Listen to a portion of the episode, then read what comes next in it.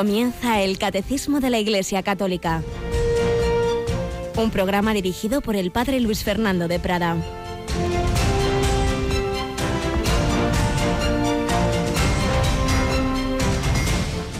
Jesús dijo a Simón, rema mar adentro y echad vuestras redes para la pesca. Respondió Simón y dijo, Maestro, hemos estado bregando toda la noche y no hemos cogido nada, pero por tu palabra echaré las redes. Y puestos a la obra hicieron una redada de peces tan grande que las redes comenzaban a reventar.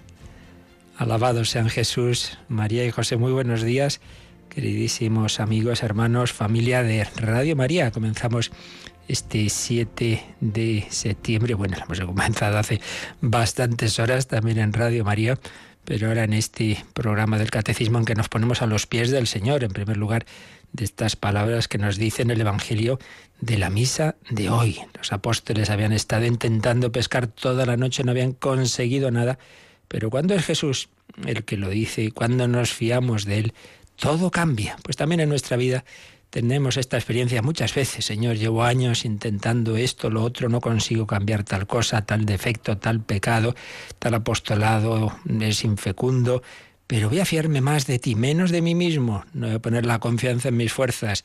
Voy a hacer lo que tú me dices. Voy a intensificar mi unión contigo, la oración, porque sin mí no podéis hacer nada. Y entonces todo cambia. Rema mar adentro, dukin altun. Venga, lánzate, fíate del Señor. Vete donde Él te llame, ponte donde Él te ha situado para ahí dar fruto. Y entonces verás maravillas. El fruto será abundante, una pesca abundantísima, el agua que se convierte en vino, los panes que se multiplican. Vamos así a fiarnos del Señor, puestos a sus pies. Pues así lo pedimos por mediación de María, que mañana celebramos. Tenemos a Yolanda. Buenos días, Yoli. Muy buenos días, padre. Mañana una fiesta de la Virgen, grandecita. Sí, sí, sí. Mañana el cumpleaños de la Virgen. Eso, eso, eso. cumpleaños Nuestra Señora.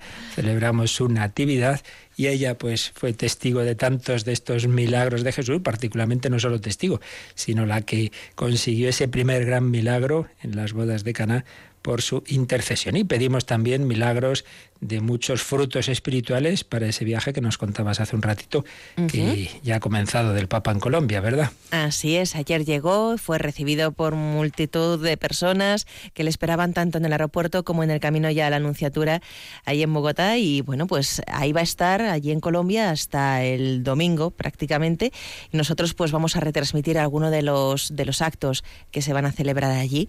Eh, mañana, además, el día de, la Natividad, pues tendremos a las cuatro y media de la tarde la retransmisión de la Santa Misa que va a celebrar allí en Villavicencio.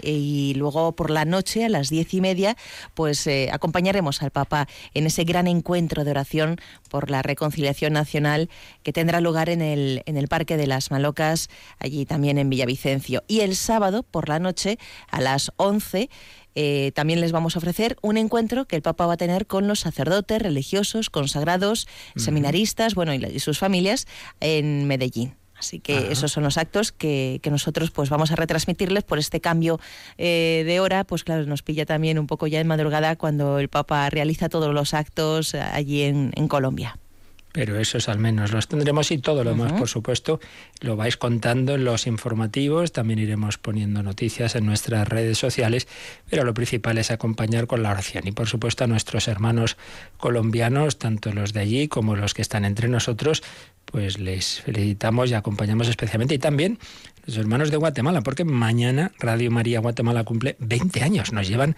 mm, dos añitos de, ventaja, ¿verdad, Yolanda? Dos añitos, sí.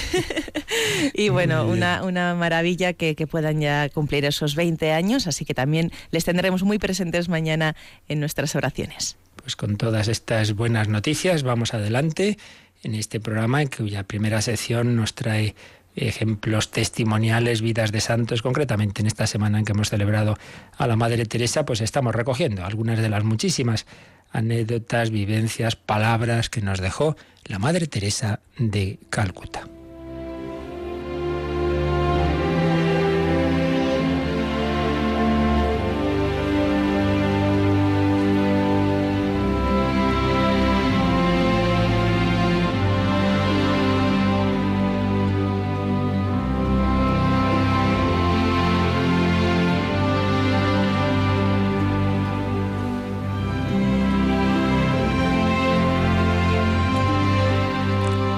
Madre Teresa contaba en una ocasión, hace unos meses, como bien sabéis, nosotras también trabajamos por las noches, salimos por Calcuta y recogimos a cuatro o cinco personas por las calles.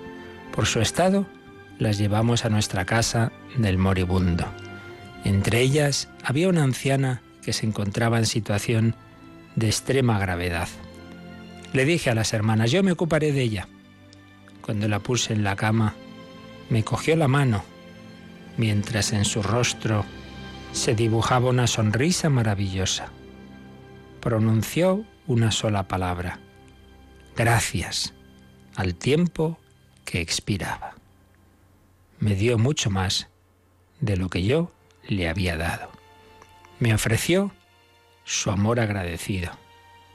Por un instante me quedé mirándola y me pregunté, ¿qué hubiera hecho yo en su lugar? Me respondí a mí misma, hubiera hecho todo lo posible por atraer la atención de los demás hacia mí, hubiera gritado, tengo hambre, frío, me estoy muriendo. Ella, en cambio, era tan grande, tan espléndida en su generosidad. Los pobres, no me cansaré de repetirlo, son maravillosos.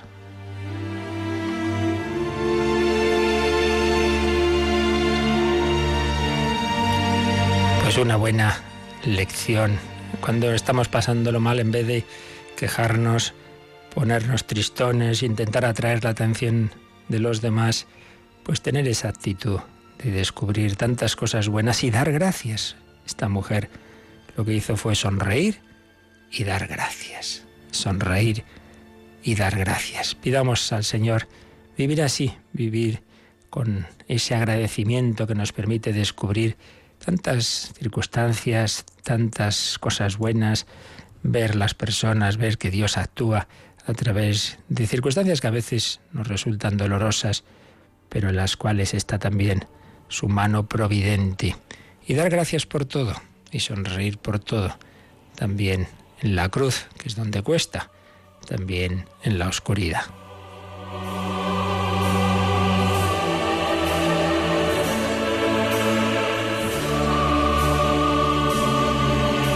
Y otra anécdota que contaba con frecuencia la Madre Teresa era esta. En Calcuta atravesamos en una ocasión un periodo de escasez de azúcar. Un niño pequeño, un niño hindú de cuatro años, vino con sus padres. Trajeron un pequeño tarro de azúcar. Al entregármelo, el pequeño dijo, por tres días me abstendré de tomar azúcar. Dáselo a tus niños. Aquel pequeño amaba con un amor grande. Se privaba de algo suyo. Amaba con sacrificio.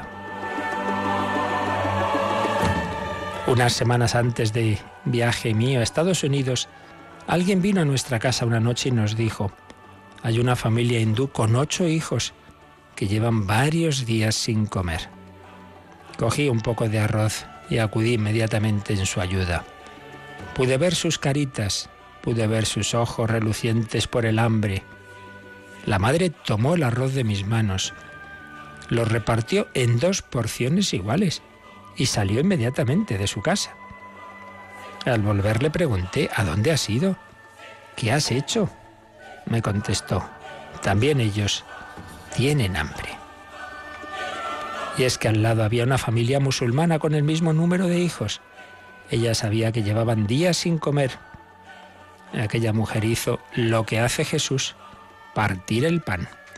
Ella partió su amor y lo compartió con sus vecinos. No puedo describiros los rostros de aquellos pequeños. Cuando entré, sabía que estaban sufriendo, que tenían hambre.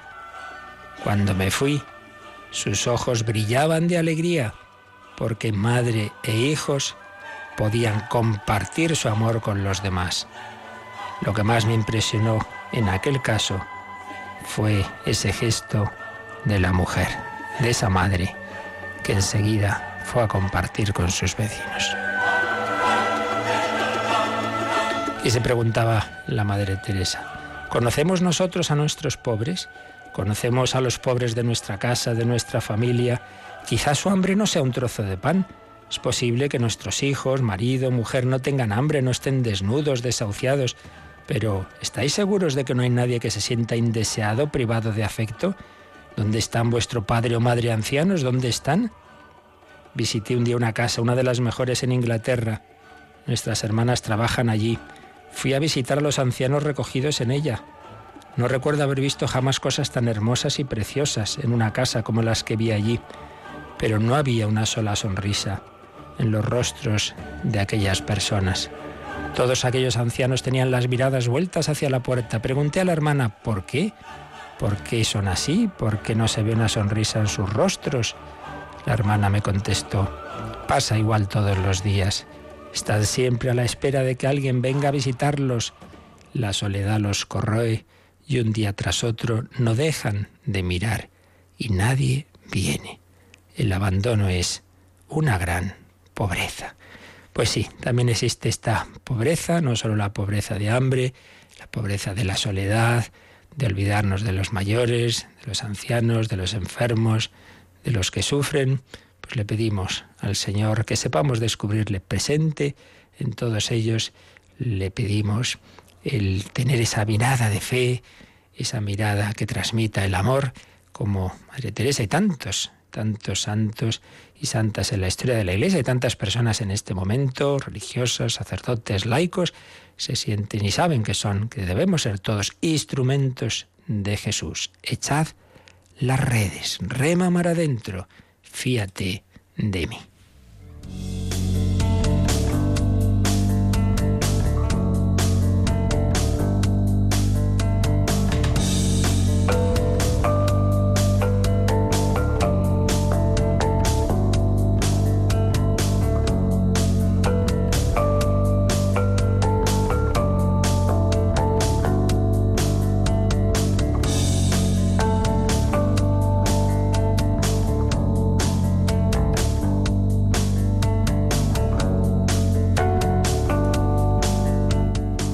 Para todo ello necesitamos el amor de Dios en nuestro corazón.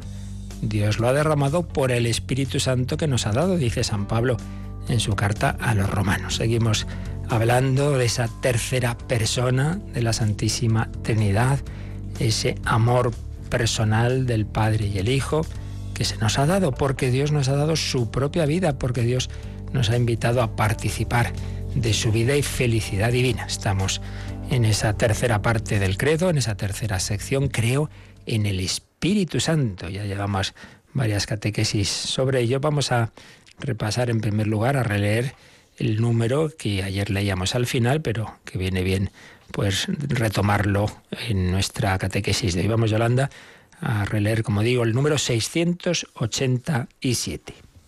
Nadie conoce lo íntimo de Dios, sino el Espíritu de Dios.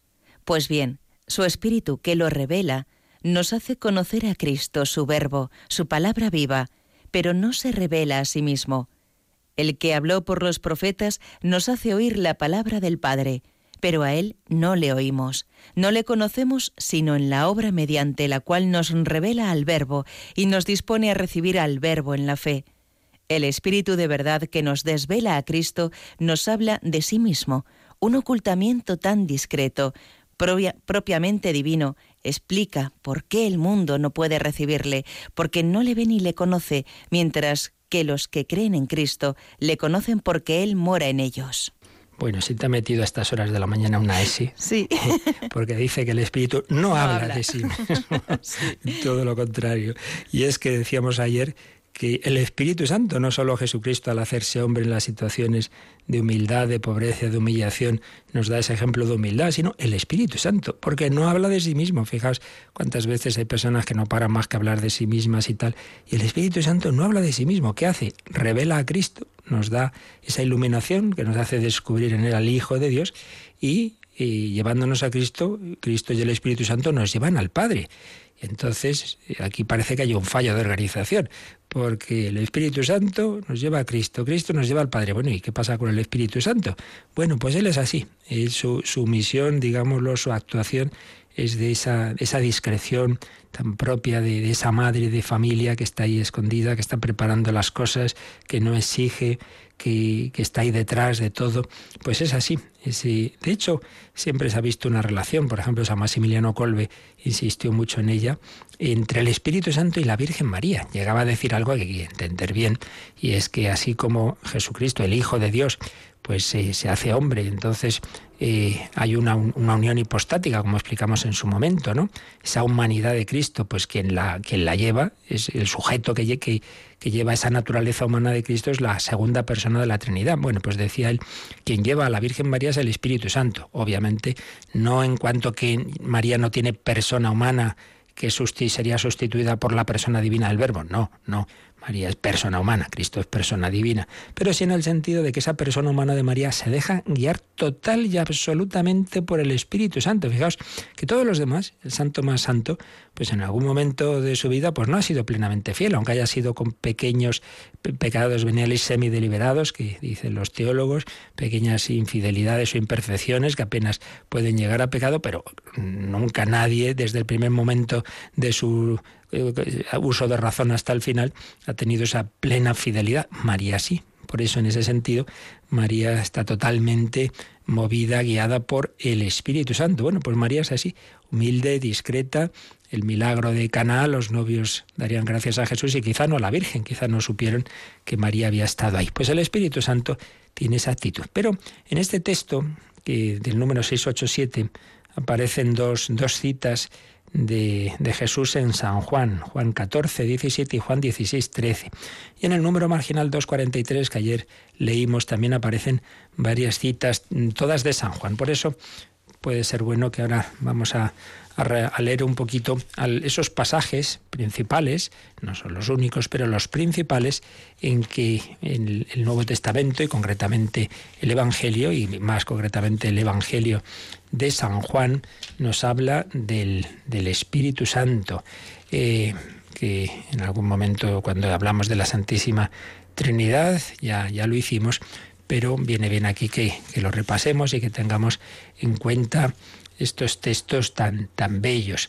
Tenemos por un lado cuando en el capítulo tercero de, San Juan el diálogo de Jesús con, con, Nicodemo. Ahí se va a hablar del, del, viento, dice, dice Jesús. El que no nazca de nuevo no puede ver el reino de Dios. ¿Cómo puede nacer un hombre siendo viejo? Dice Nicodemo. Y Jesús le contesta, el que no nazca de agua y de, y de espíritu, no puede entrar en el reino de Dios. Lo que nace de la carne es carne, lo que nace del espíritu es espíritu.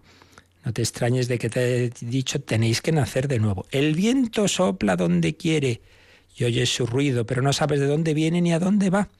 Así es todo el que ha nacido del espíritu. Ya veremos un poquito más adelante que precisamente la palabra espíritu tiene la misma raíz que viento, que respiración, que aliento ruá, ya lo veremos, neuma en griego.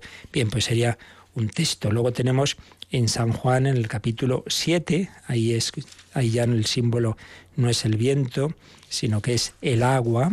Entonces, al final de, ese, de esa escena, eh, Jesús, en, la fiesta de, de, las, ¿cómo se llama?, de, las, de los tabernáculos, dice que el último día, el más solemne de la fiesta, Jesús en pie gritó, el que tenga sed, que venga a mí y beba, el que cree en mí. Bueno, perdón, es que hay dos formas de puntuar, esto se discute. Lo he hecho poniendo una coma después de beba, pero aquí la versión de la conferencia episcopal lo pone así. El que tenga sed, que venga a mí y beba el que cree en mí. Como dice la escritura, de sus entrañas manarán ríos de agua viva, de las entrañas del, del Mesías manarán ríos de agua viva, lo cual se iba a cumplir en la lanzada, el costado abierto de Jesucristo. Dijo esto refiriéndose al Espíritu que habían de recibir los que creyeran en Él. Todavía no se había dado el Espíritu, porque Jesús no había sido glorificado. Ya explicamos ayer que claro que se había dado el Espíritu en toda la historia actual, Espíritu, pero no se había comunicado en plenitud. Esa comunicación en plenitud, en abundancia, es la que iba a ocurrir una vez que Jesús ha sido glorificado, es decir, que ya ha pasado por su pasión, muerte y resurrección, está a la derecha del Padre y desde allí comunica al Espíritu Santo a partir de Pentecostés de una manera, como digo, superabundante. Como veremos enseguida, pues esa comunicación, ese Pentecostés continuado, sigue en la historia de la Iglesia. Bien, son algunos de los textos, pero sobre todo es en los discursos de despedida de Jesús en la última cena, que tenemos a partir del capítulo 13 del Evangelio de San Juan, donde aparece más clara y explícita la revelación de que hay una tercera persona en la Santísima Trinidad. Sin pretender ser exhaustivos, vamos a recordar algunas de esas palabras de Jesús. Por ejemplo, en el capítulo 14 dice el Señor, si me amáis, guardaréis mis mandamientos. Y yo le pediré al Padre que os dé otro paráclito, que esté siempre con vosotros, el Espíritu de la verdad. El mundo no puede recibirlo porque no lo ve ni lo conoce. Vosotros en cambio lo conocéis porque mora con vosotros y está en vosotros. No os dejaré huérfanos, volveré a vosotros. Pues fijaos estos dos versículos 16 y 17. Yo le pediré al Padre que os dé otro paráclito, como señala la nota de la traducción de la Cofradía Episcopal, es una palabra que puede significar abogado, ayudador, consolador, defensor, o incluso, esa palabra podría ser también fiscal o acusador. Funciones que Jesucristo cumplió durante su ministerio, pero que ahora, una vez que Jesús se va al cielo, pues las va a hacer también el Espíritu Santo otro paráclito. Ya profundizaremos en esta palabra y en esas posibles traducciones. Sobre todo solemos traducir de estas dos formas, ¿no? El, el abogado, otro abogado, defensor, abogado defensor y consolador, paráclito, que esté siempre con vosotros. El Señor no nos abandona, ya no está de esa manera física que podían verle los apóstoles, pero está en nuestra alma con el Padre y el Espíritu Santo, que nos lo trae os dé otro paráclito. Y un poquito más adelante, a partir del versículo 25, dice, os he hablado de esto ahora que estoy a vuestro lado, pero el paráclito, el Espíritu Santo, que enviará el Padre en mi nombre, será quien os lo enseñe todo y os vaya recordando todo lo que os he dicho. Esto es muy importante. Los apóstoles no tenían capacidad de recibir todo lo que Jesús quería enseñarles, por, muchas razones. Esa su propia limitación, que todavía, pues eso, estaba en un proceso de conversión. Tan es así que unas horas después de esta escena de la última cena iban a salir todos corriendo y San Pedro iba a negar al Señor. no tenían esa capacidad, pero dice, ya llegará. El Espíritu Santo será quien os enseñe todo. Lo que faltaba por enseñarles se lo enseñaría después el Espíritu Santo y os vaya recordando todo lo que os he dicho. Con frecuencia aparece en los Evangelios, sobre todo en San Juan, que dice que después, después de, de la resurrección, los apóstoles entendieron cosas. Ah, claro, recordaron que Jesús había dicho y van entendiendo, van entendiendo. Entonces, el Espíritu Santo tiene esa función de recordar a, los apóstoles y sus sucesores, a la Iglesia en definitiva, lo que Jesús nos ha dicho y de que lo vayamos entendiendo. Y esta es una tarea que sigue a lo largo de los siglos. Por eso a lo largo de los siglos vamos profundizando en la revelación, vamos precisándola, vamos entendiendo mejor qué significaba esto, lo otro, porque el Espíritu Santo será quien os lo enseñe todo y os vaya recordando todo lo que os he dicho. Y luego, ya pasando al capítulo 15 de San Juan, a partir del versículo 18, pues se habla también bastante del Espíritu Santo. En el versículo 26 dice, Cuando venga el Paráclito que os enviaré desde el Padre, lo envía Jesús desde el Padre, otras veces se dice que lo envía el Padre, pues es lo mismo, del Padre y el Hijo nos envían al Paráclito. Cuando venga el Paráclito que os enviaré desde el Padre, el Espíritu de la verdad que procede del Padre, él dará testimonio de mí. Es decir, el Espíritu Santo nos toca el corazón de manera que nos hace creer en Jesús, da testimonio de Él. Mira, ese es el Hijo de Dios. Y luego vamos al capítulo 16. Dice, os conviene que yo me vaya, porque si no me voy, no vendrá a vosotros el Paráclito. En cambio, si me voy, os lo enviaré. Ya explicábamos ayer que lo que quiere decir es que en el plan de Dios esa comunicación del Espíritu Santo era a partir de la, de la muerte y resurrección de Jesús. Por eso tenía que irse el Señor, tenía que ser glorificado para una vez glorificado desde la derecha del Padre enviarnos al Espíritu Santo. Y un poquito más adelante, a partir del versículo 13, del 12 mejor, dice, muchas cosas me quedan por deciros pero no podéis cargar con ellas por ahora, ¿veis lo que decíamos antes? Jesús todavía tenía muchas cosas que enseñar, pero no podéis, no, no, no tenéis capacidad. Es como unos chicos de GB intenta uno explicarle cosas de quinto de carrera, no puede ser. No podéis cargar con ellas por ahora, pero cuando venga Él, el Espíritu de la verdad, os guiará hasta la verdad plena. Pues no hablará por cuenta propia, sino que hablará de lo que oye y os comunicará lo que está por venir. Así que el Espíritu de la verdad os guiará hasta la verdad plena. No habla de por cuenta propia. ¿Cuántas veces decíamos antes, no? Pues a, citarme a mí mismo, a decir de lo mío. No. Espíritu Santo es humilde, habla de lo que oye al Padre y al Hijo y os comunicará lo que está por venir. Él me glorificará. El Espíritu Santo glorifica al Hijo, porque recibirá de lo mío y os lo anunciará. Todo lo que tiene el Padre es mío. Por eso os he dicho que recibirá y tomará de lo mío y os lo anunciará ese misterio de que hoy si llegamos recordaremos eh, como las tres personas divinas son consustanciales, todo lo de una es de, las tres, hay una total identidad de naturaleza en, dentro de la distinción de personas. Bien, son los textos principales en que se fue revelando el Espíritu Santo. Bueno, por supuesto está también el bautismo de Jesús, donde aparece el símbolo de la paloma, está esa frase tan impresionante que como en una frase está el misterio de la Santísima Trinidad, me refiero al final del, Evangelio de San Mateo, ¿verdad? En Mateo 28, que es la frase clave, digamos, sobre el misterio de, la Santísima Trinidad, y en el cual pues Jesús envía a sus apóstoles al mundo entero con, con estas palabras. Se me ha dado todo poder en el cielo y la tierra. Id, pues, y haced discípulos a todos los pueblos, bautizándolos en el nombre del Padre y del Hijo y del Espíritu Santo. Fijaos que no dicen los nombres, sino en el nombre. Es un solo Dios, pero ese Dios es Padre, Hijo y Espíritu Santo. En el nombre del Padre y del Hijo y del Espíritu Santo. Ya por la construcción gramatical vemos que están al mismo nivel. Son tres personas divinas, el Padre, el Hijo y el Espíritu Santo. Mateo 28, 19. Bueno, insisto una vez más que sobre la Trinidad ya hablamos, que aquí más bien estamos fijándonos en la acción del Espíritu Santo en nuestra vida, pero mm, viene bien que repasemos estos textos para que veamos, pues eso, cómo en el Nuevo Testamento y luego no digamos si en, San Pablo o en todas las cartas, muy particularmente en San Pablo y sobre todo en Romanos, hay un montonazo de explicaciones sobre la acción del Espíritu Santo en nuestra vida. Esto lo iremos viendo en adelante, pero vamos ahora, pues de nuevo recordando a una mujer que se dejó llevar, mover por el Espíritu Santo, a la Madre Teresa, Vamos a pedir al Señor por la intención de ella y de todos los santos, que también nosotros nos dejemos mover por ese espíritu de amor para transmitir la verdad y el amor al mundo de hoy.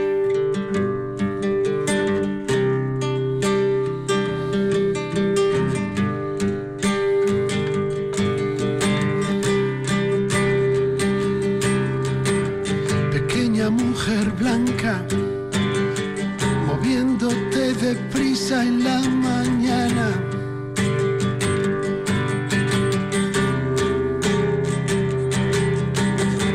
Los cuerpos moribundos, sin fuerzas ya para apartar las ratas.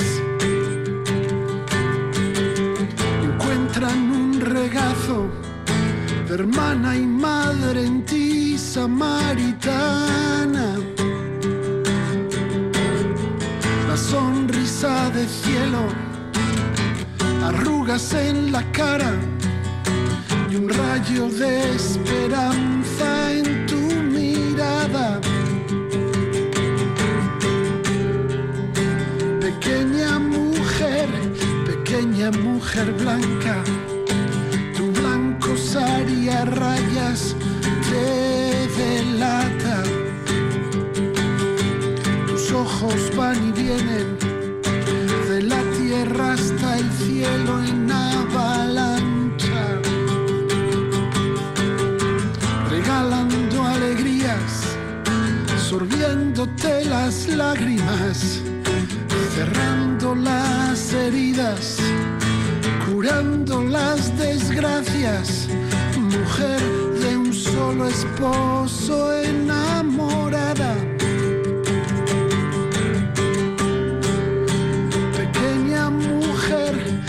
Pequeña mujer blanca, tus manos retorcidas se entrelazan. Un rosario de cuentas de tanto usar ya casi desgastadas. A otra mujer le hablas de penas y alegrías engarzadas.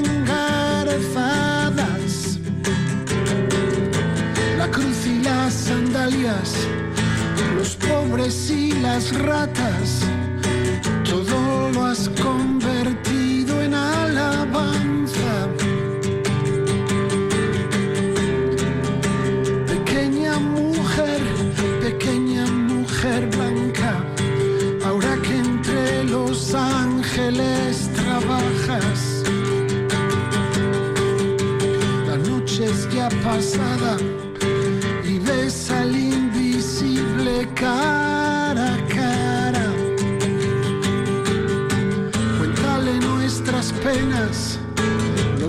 y esperanzas. Dile que somos pobres, enjúganos las lágrimas. Sigue curando a todos nuestras llagas.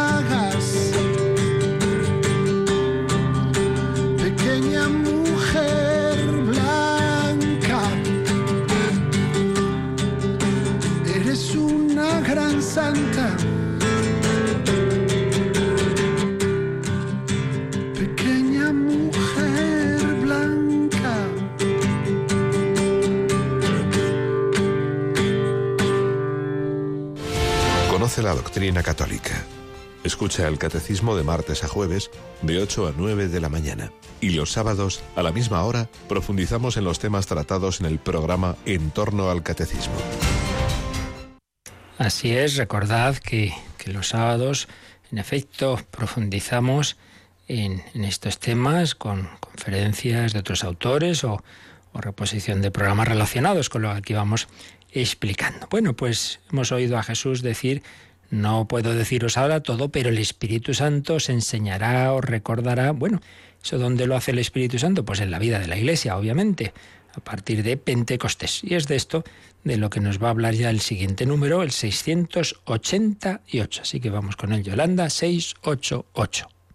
La Iglesia, comunión viviente en la fe de los apóstoles que ella transmite, es el lugar de nuestro conocimiento del Espíritu Santo, en las Escrituras que Él ha inspirado, en la tradición de la cual los padres de la Iglesia son testigos siempre actuales, en el magisterio de la Iglesia al que Él asiste, en la liturgia sacramental, a través de sus palabras y sus símbolos, en donde el Espíritu Santo nos pone en comunión con Cristo, en la oración, en la cual Él intercede por nosotros, en los carismas y ministerios mediante los que se edifica la Iglesia, en los signos de vida apostólica y misionera, en el testimonio de los santos, donde Él manifiesta su santidad y continúa la obra de la salvación. Pues un número importante porque nos hace una enumeración, que no tampoco es que pretenda ser exhaustiva, de los principales eh, momentos, lugares, por así decir, eh, en los que el Espíritu Santo actúa en la vida de la Iglesia y por tanto pues si ahí nos acercamos, pues es ir a beber de esos riachuelos de la verdad y del amor, de la vida divina, esos lugares donde, digamos, caños de fuentes, donde nos llega esa agua viva que brota del costado abierto de Jesucristo, que es la vida divina, la vida del amor entre el Padre y el Hijo, la vida del Espíritu Santo. ¿Dónde se nos comunica el Espíritu Santo? Pues aquí nos ha ido enumerando. Primero dice en las escrituras con mayúscula que Él ha inspirado. Pues ya vimos al principio del catecismo que nuestra fe nos señala que la revelación de Dios, esa revelación que se ha ido haciendo a lo largo de la historia, a través de, tantas personas, de profetas, de que normalmente pues han hablado, ha sido una comunicación oral, pero como luego, pues buena parte al menos de lo que vivieron y enseñaron se fue poniendo por escrito y pues lo que nos transmite la certeza ya del, del, pueblo de Israel y luego de la vida de la Iglesia, es que en ese poner por escrito hay dos autores. El autor humano, que bueno, pues escribe, pues poniendo sus cualidades humanas eh, en acción y, cada uno pues con su forma de ser. Por, por, eso es distinto como escribe Lucas, como escribe Juan o como escriben los autores de tantos autores que hay en el Antiguo Testamento, cada uno pues con sus con su cultura, con su mayor o menor conocimiento de la lengua. Sí, sí, el autor humano.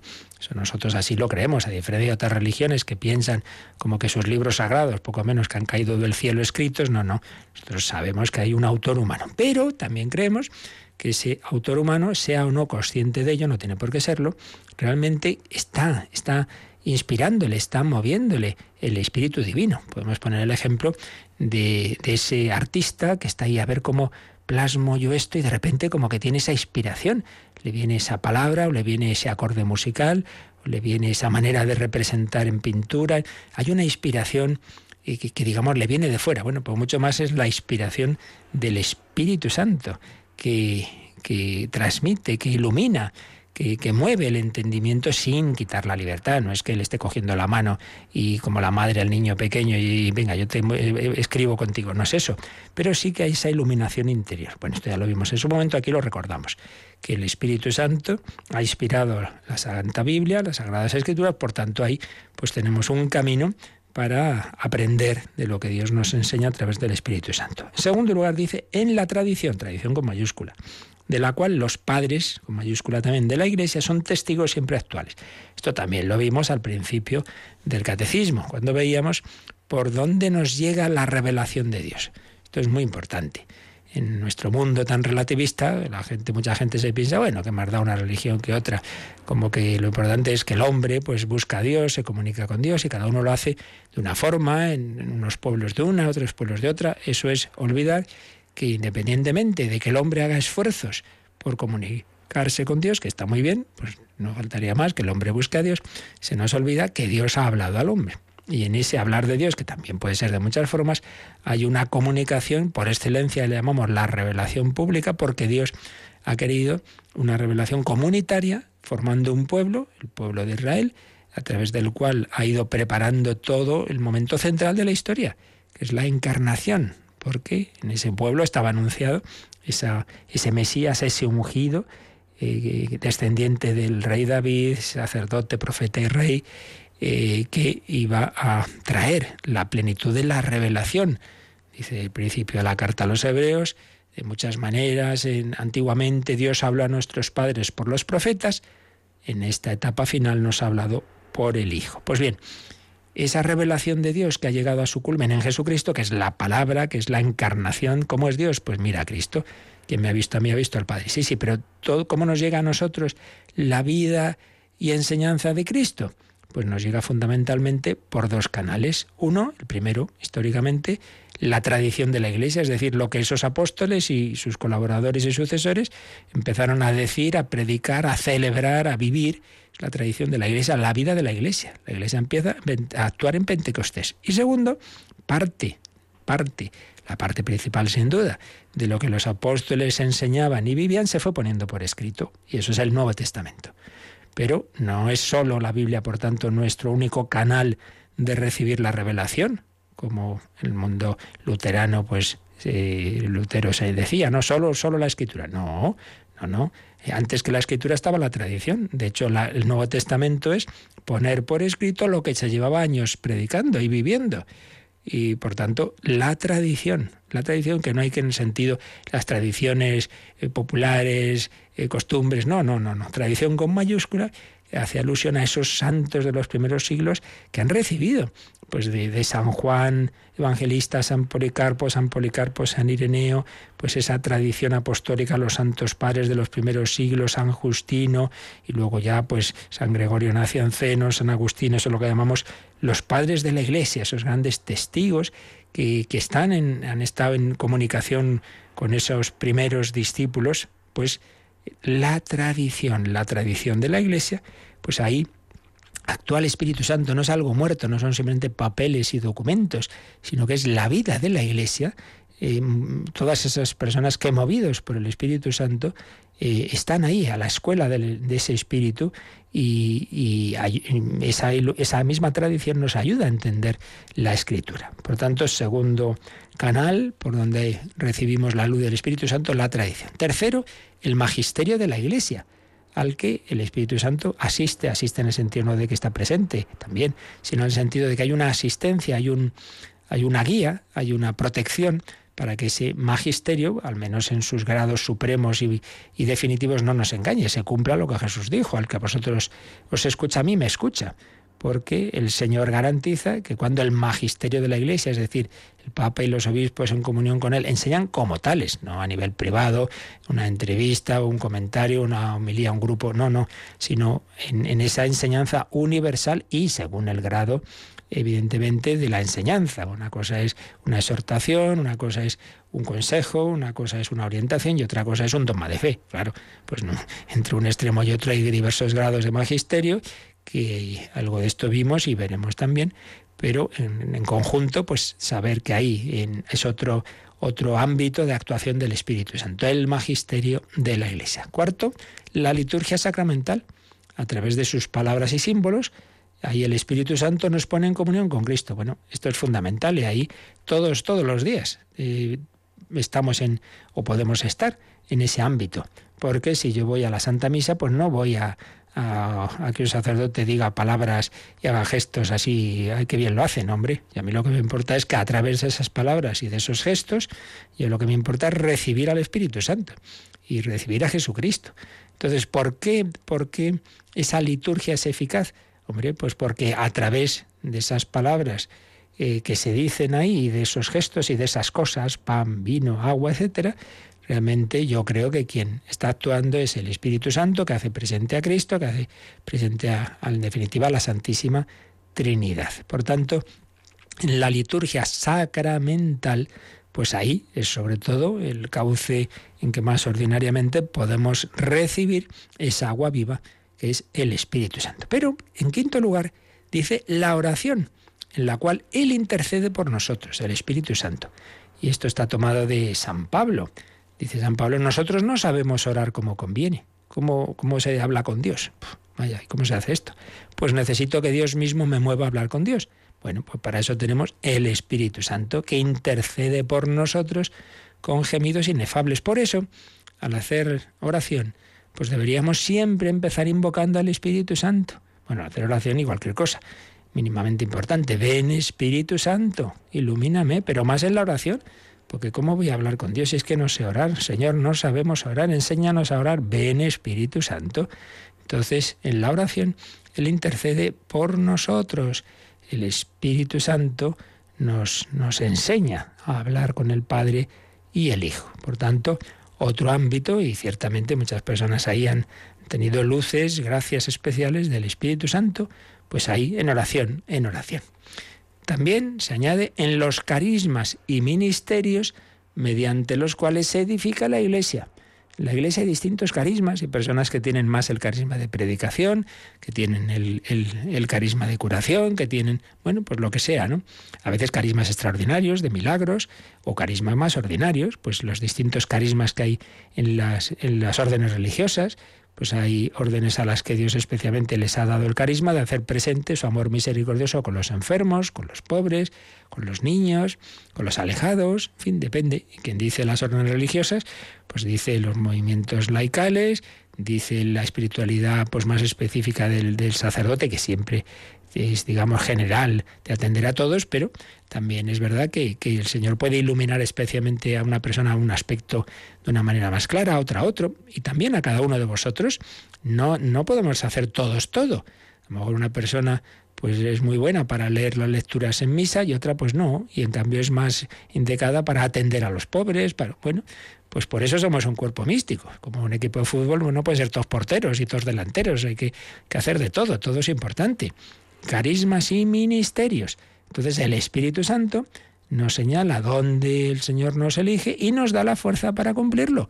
Esa frase tan importante que cuando se nos pida algo, que no nos asustemos porque Dios no llama a los capacitados, sino que capacita a los llamados. Dios no llama a los capacitados, sino que capacita a los llamados. El mismo Espíritu que te llama a una tarea, a un ministerio, te capacita para cumplirla. Luego dice los signos de vida apostólica y misionera. Claro, ya decíamos, los primeros misioneros son el Hijo y el Espíritu Santo. El Padre nos envía al Hijo, el Padre y el Hijo nos envían al Espíritu Santo. Pues bien, todo apóstol, todo misionero, lo que hace será fecundo si está detrás el Espíritu Santo. Si no, ya puedes tú ahí predicar y decir y hacer milagros, la gente no se va a convertir. Necesitamos el Espíritu Santo. Ahí actúa sin ninguna duda. Y finalmente dice que también está esa actuación del Espíritu Santo en el testimonio de los santos, donde Él manifiesta su santidad y continúa la obra de la salvación. Bueno, es obvio, ¿no? Testimonio de los santos. ¿Quién es santo? Dios, solo Dios, el Espíritu Santo. Por tanto, en un santo, pues realmente yo tengo que fijarme no en su persona humana, como decíamos igual también en el sacerdote que celebra la misa, pues no me fijo en si es alto, bajo, guapo, simpático, ¿no? Sino en que se hace presente Jesucristo. Pues lo mismo, en los santos, cada uno tiene su forma de ser, no hay dos santos iguales, pero lo importante es que a través de ellos actúa, actúa el Señor, actúa el Espíritu Santo. Testimonio de los santos donde Él manifiesta su santidad y continúa la obra de la salvación. Y por otro lado, como han señalado diversos teólogos, por ejemplo von Baltasar, los santos son los mejores intérpretes del Evangelio y de la revelación en general. Son una manera también de entender bien el Evangelio. A ver qué quiere decir esto de fiarse de Dios, de la providencia. Pues mira, fíjate un poquito en San Francisco de Asís o en San Benito Meni o en fin, tantos santos que han vivido de la providencia. Pues mira, mira, ahí esa es la mejor exégesis del Evangelio. ¿Quiere decir hizo al mundo entero anunciar? Pues mira lo que hizo Francisco Javier que no estuvo diciendo, bueno, si da igual, si todo el mundo se salva por su conciencia, pues, pues él no lo entendió así. Él se fue a las Indias, a Japón y murió mirando a China, porque le parecía que los hombres necesitaban el anuncio explícito de Jesucristo. Los santos son los mejores exegetas del Evangelio porque los mueve el Espíritu Santo, el mismo Espíritu Santo que ha inspirado el Evangelio. Así que se nos han recordado estos cauces en los que recibimos el agua viva del Espíritu Santo. Y por tanto, esto es práctico, esto no es una teoría, queridos hermanos, esto es para que lo pongamos en práctica, a saber, que leamos la Santa Escritura, porque están inspiradas por el Espíritu Santo, la tradición de la Iglesia, las lecturas de los santos padres y pues bueno, el que le cueste más leer, pues en Radio María tenemos muchos programas en los que uno va recibiendo todas esas enseñanzas. El magisterio de la Iglesia, lo mismo digo, bueno, este mismo programa. A fin de cuentas, el catecismo de la Iglesia Católica o el compendio del catecismo, lo que hacen es precisamente sintetizar el magisterio de la Iglesia en 20 siglos. Catecismo es una obra de las más maravillosas que tenemos, de legado del, del, inolvidable pontificado de San Juan Pablo II. Bueno, pues es un legado que se trabajó durante siete años con miles de personas que colaboraron y en las cuales está sintetizado todo esto, la Sagrada Escritura, los santos padres, la, la experiencia de los santos, la liturgia, en fin, pues ahí, magisterio de la Iglesia, la liturgia sacramental, pues qué mejor eh, cauce para recibir el Espíritu Santo que acerques tu boca a la Eucaristía, a la confesión. La oración, pues todo cristiano puede y debe hacer oración. La oración es la respiración del alma. Si no respiras, te mueres. Si un cristiano no hace oración, pues hijo, se va asfixiando de su fe y la puede perder. Carismas y ministerios, Señor, ¿qué quieres que haga? ¿Dónde quieres que te sirva en tu iglesia? Signos de vida apostólica y misionera, lo mismo.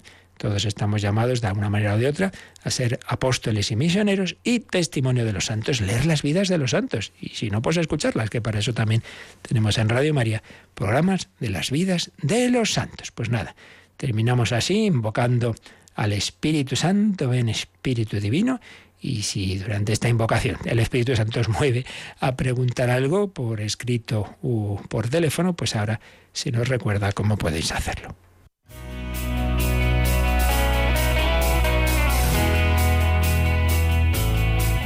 Participa en el programa con tus preguntas y dudas. Llama al 91 005 9419. 91 005 9419. También puedes escribir un mail a catecismo arroba. Catecismo arroba.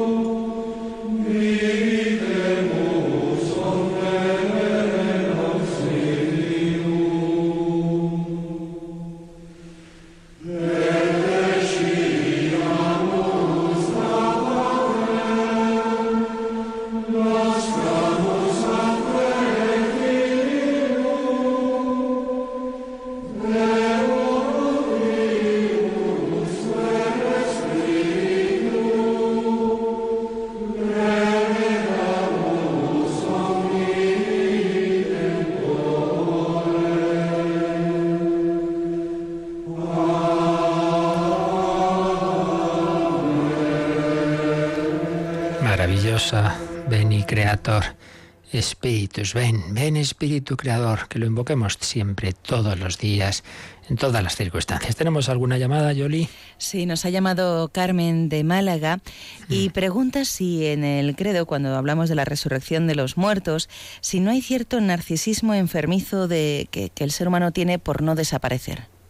Hombre, en primer lugar que el credo lo que hace es pues resumir lo que, lo que Dios nos ha revelado y nos ha revelado que estamos hechos para la vida eterna y que Él nos quiere salvar de nuestro pecado que ha dado lugar a la muerte que nos llama una vida eterna, no solo del alma, sino también del cuerpo. Por tanto, en primer lugar diría que Él que, en el credo no hay narcisismo que valga. El credo, pues eso, nos cuenta lo que Dios nos ha enseñado y obviamente Dios no nos enseña nada para nuestro narcisismo. Eso mirado, digamos, desde el punto de vista del credo. Pero bueno, ya mirado lo que es la, la, la, verdad en sí misma, ¿no? De esa resurrección, hombre, yo tampoco diría que en sí mismo eso es narcisismo de mirarnos a nosotros mismos, sino que es simplemente un deseo natural que tienen todos los seres de este mundo desde los animalitos. Uno cuando eh, intuye, ¿verdad?, que, va a morir, pues claro, se resiste porque estamos hechos para la vida. Entonces, el, el hecho de que ese deseo nuestro de vivir, de vivir en plenitud, y no solo de que haya algo en mí, el espíritu que viva, sino todo mi ser, también todo mi cuerpo, pueda vivir, vamos, es, algo absolutamente natural. No, no es, digamos, algo como que uno añade por su soberbia y su egoísmo y su narcisismo, sino que eso es natural. Otra cosa, otra cosa, porque claro, todo en esta vida eh, hay que ver sus extremos, ¿no? Otra cosa es que uno ponga su propia vida tan en lo alto, y ahí ya es donde sí que estaría el egocentrismo, soberbia y narcisismo, y así, que lo pusiera por encima de todo lo demás, entonces eh, uno, pues eso, pusiera todo a su servicio y, por ejemplo, no estuviera dispuesto a morir por Cristo. Entonces vemos en los mártires que ellos su vida la relativizan. Hay una frase del Apocalipsis que a mí me gusta mucho, la rezamos en vísperas los jueves, que dice, no amaron tanto su vida que temieran la muerte. El cristiano ama la vida, no la desprecia, pero no la ama tanto que tema la muerte. Entonces, poniendo mi vida, mi, mi, ser, mi cuerpo, en su lugar, que es bueno y que es natural que quiera vivir, pero poniéndolo siempre en, su, en ese lugar humilde de saber que soy una criatura de Dios, pero una criatura a la que Dios le ha dado ese deseo de vivir. Y por lo tanto, aunque yo muera ahora, porque mi vida temporal no es lo más importante, hombre, el saber que, voy a vivir eternamente y que incluso este cuerpo que ahora va a morir, va a resucitar, entiendo, repito, que eso en sí mismo yo no lo veo como algo narcisista, sino lo veo como un deseo que, el, que Dios ha puesto en el hombre y que Dios le concede que se va a cumplir, pues siempre que son viva unido a Dios. Como Dios es la vida, el que vive y muere unido a Dios eternamente va a estar glorioso con él. Yo así, así lo veo, pero en fin, están bien estas preguntas así tan profundas de, de ver esos matices que a lo mejor nunca se nos habían ocurrido. Estupendamente. Pues nada, seguiremos la semana que viene, si Dios quiere, pues mirando lo que nos enseña el Señor eh, sobre el Espíritu Santo y lo que el Espíritu Santo nos enseña a todos y ya hemos dicho dónde podemos recibir esa comunicación del Espíritu Santo. Y ahora pues el Espíritu Santo con el Padre y el Hijo nos bendicen. La bendición de Dios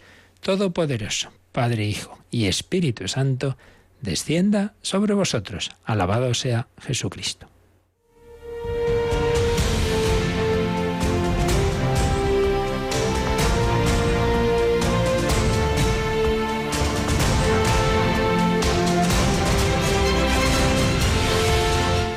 Han escuchado en Radio María el Catecismo de la Iglesia Católica.